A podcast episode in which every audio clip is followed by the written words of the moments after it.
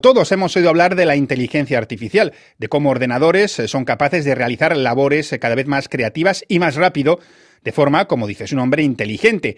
Esa inteligencia artificial se está utilizando también en el mundo del deporte. Vamos a conocer cómo y qué puede aportar. Para ello tenemos con nosotros a Esteban Granero, exjugador del Real Madrid y CEO de Holocip, empresa que aplica la inteligencia artificial, entre otras cosas, al mundo del deporte. Esteban, gracias por atender la llamada de Radio Francia Internacional. Pues nada, encantado. Gracias a vosotros.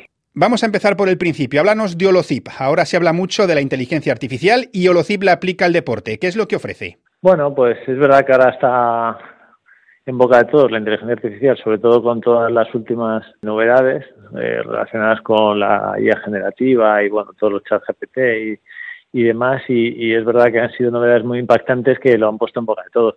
Nosotros llevamos siete años eh, con Holocip, que la fundamos eso hace, hace siete años, en 2016. Eh, bueno, la aplicamos principalmente a deporte, pero no solamente a deporte. El 50% de nuestro volumen de negocio es fuera del deporte. Es verdad que lo más notorio, lo más mediático, digamos, siempre es el deporte. Y, y a lo que nos dedicamos es a utilizar la inteligencia artificial para, bueno, para analizar, eh, o bien para captar datos, o bien para analizarlos y, bueno, pues hacer un análisis más profundo, pasar de lo que es el análisis descriptivo, ¿no? Es decir, eh, coger los datos para ver lo que ha pasado a, los análisis predictivos o prescriptivos, que son pues los relacionados con eh, qué es lo que va a pasar o qué es lo que tengo que hacer yo para que pase lo que yo quiero que pase, ¿no? Pues todo esto. Entonces, en ese sentido, pues la inteligencia artificial es clave para, para hacer ese análisis, para reducir incertidumbre, sobre todo en, en lugares donde la toma de decisión es muy importante. ¿no? Por ejemplo, aplicándolo al mundo del deporte sirve para predecir cómo va a rendir un jugador o cómo sacar el mejor rendimiento de dicho jugador, qué entrenamientos necesita.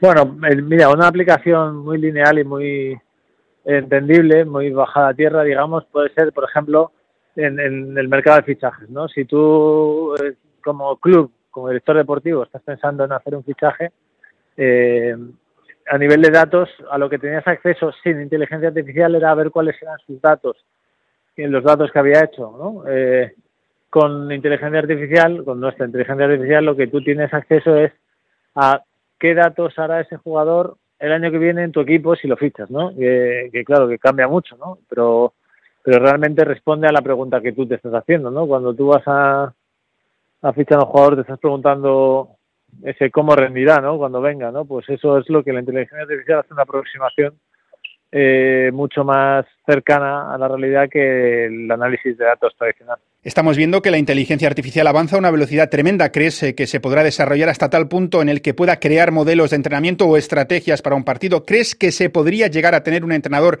que sea una inteligencia artificial? Sí, más que un entrenador será un segundo o un tercer entrenador. Ya me entiendes. Lo que lo que buscamos con la inteligencia artificial siempre es en todo aquello que los seres humanos pues somos buenos pero tenemos limitaciones eh, eh, superar algunas de esas limitaciones algunas de esas barreras principalmente en temas de cálculo en temas de, memoria en temas de, velocidad de análisis y en temas de, objetividad que es una de las cosas que nosotros las personas nunca vamos a tener pero que se, la podemos pedir a las a las máquinas no todos esos entre comillas superpoderes que te da la inteligencia artificial funcionan principalmente bien complementando a, las facultades humanas, ¿no? Y nosotros lo que nos dedicamos es a hacer herramientas que funcionen bien de la mano de las personas. No estamos buscando suplantar al entrenador o al director deportivo. Estamos buscando eh, hacerles la labor más fácil, reducirles incertidumbre, mejorar sus decisiones. Por simplificarlo un poco, aunque sabemos que es mucho más complejo, es una herramienta que analiza detalles tan pequeños que al ser humano se le escapan o detalles tan grandes, visiones globales que al ser humano o que el ser humano no puede procesar. Al final es un servicio al ser humano, ya sea un entrenador, un director deportivo. Claro, son, son herramientas eh, complementarias a las facultades que ya tenemos y que siguen procedimientos similares. Es decir, el director deportivo cuando va a hacer un fichaje eh, se está imaginando cómo va a rendir ese jugador en su equipo, ¿no? Y, y, esa imaginación pues tiene unas limitaciones porque está basada en un conocimiento del jugador que es limitado, porque él no tiene eh, los siete años de trayectoria del jugador, eh, todas las acciones que ha hecho en todos los momentos del partido y demás, por ejemplo, ¿no? Y, y su capacidad de, de contextualización pues también es limitada, ¿no? Porque no puede valorar al mismo tiempo y de forma digamos, muy, eh, muy precisa todos los factores que van a influir en esa contextualización. Entonces, la, la inteligencia artificial le ayuda, ¿no? Pero sigue el mismo procedimiento que hace el humano, que es, yo quiero este jugador, me estoy imaginando cómo va a jugar el año que viene en mi equipo.